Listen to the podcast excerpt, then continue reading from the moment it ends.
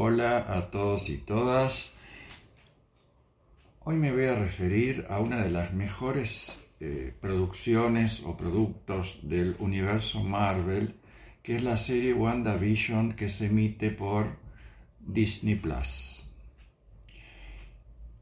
¿Qué hacen Wanda Maximoff y Vision protagonizando una sitcom de los años 50?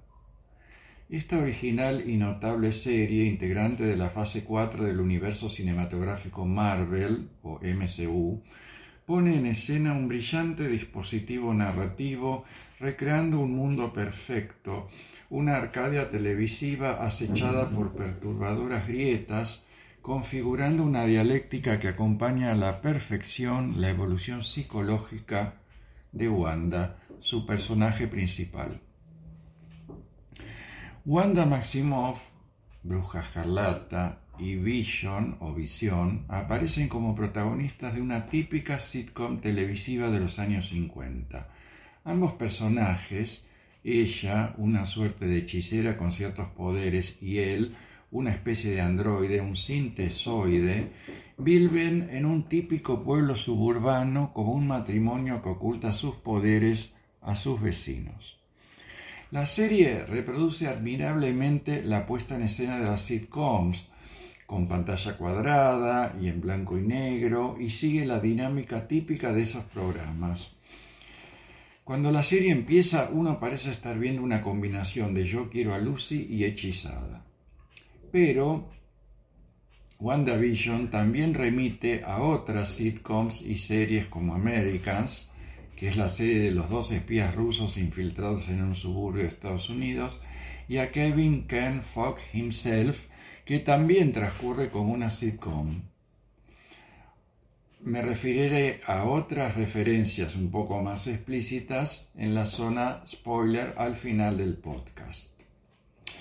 WandaVision es otra serie que, como el bebé, va mostrando sus cartas a medida que pasan los capítulos.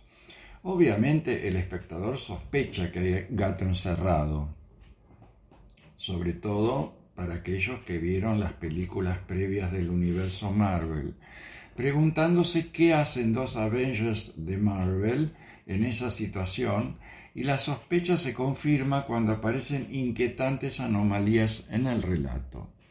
Esta dualidad constituye la esencia del dispositivo narrativo que la serie pone en escena y que tiene la virtud de no agotarse en la novedad, ya que se va actualizando el dispositivo a medida que transcurren los, capítulos, respondiendo básicamente también a la evolución del personaje de Wanda.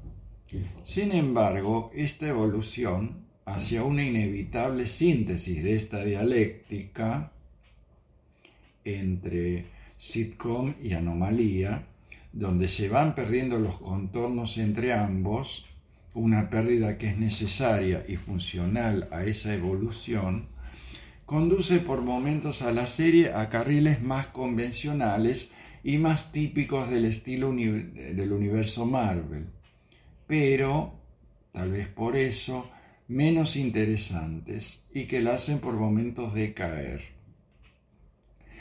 Poco más puedo revelar sobre una trama que va agregando capas de contenido y de sentido y formales a las impresiones iniciales del capítulo primero. El humor y el sentimentalismo sitcom de la serie, a veces efectivo y otras deliberadamente impostado y de modé, se interrumpen con la irrupción de esos cambios de tono que resultan muy intrigantes y perturbadores y que van del extrañamiento a lo siniestro, en el cabal sentido de este último término. Aclaro que al momento de, de, escribir esta reseña, yo no había visto aún las películas del universo Marvel en las que aparecen por primera vez ambos personajes. Pero considero todavía ahora, el que ya vi esas películas, a raíz de haber visto esta serie, que la serie se puede ver igual. Aunque, por otro lado, la serie spoilea episodios previos de los protagonistas, obviamente. Seguramente para los seguidores del MCU la serie funciona como una secuela o spin-off y también como presentación o anuncio de lo que va a pasar en películas posteriores del MCU. Y le plantea al espectador más preguntas y respuestas al espectador que vio las películas que al espectador virgen, por supuesto.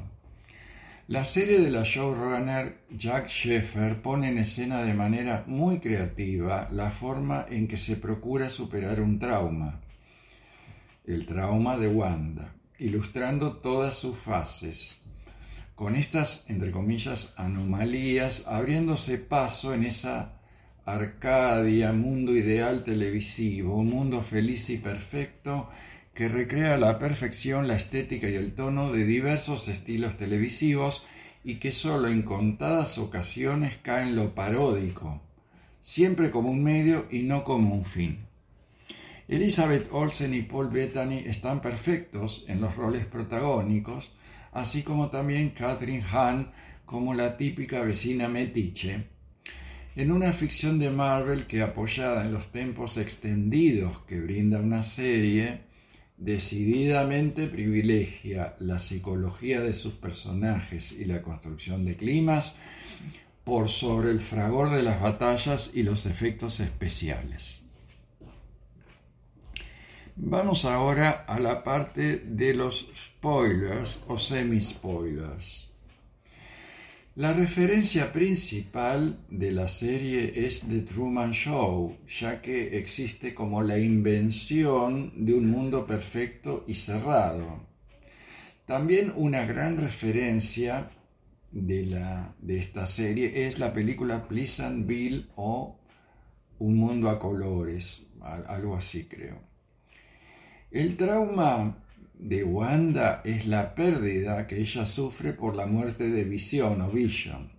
Y la serie va reproduciendo muy bien las fases de este suelo, duelo. Wanda Maximoff, su hermano Pietro y Vision aparecen por primera vez en el universo cinematográfico Marvel en The Avengers, la era de Ultron. Y Wanda volverá a aparecer luego en Doctor Strange en el multiverso de la locura. Bueno, será hasta el eh, próximo podcast y les recomiendo WandaVision por Disney Plus, una muy, muy creativa serie.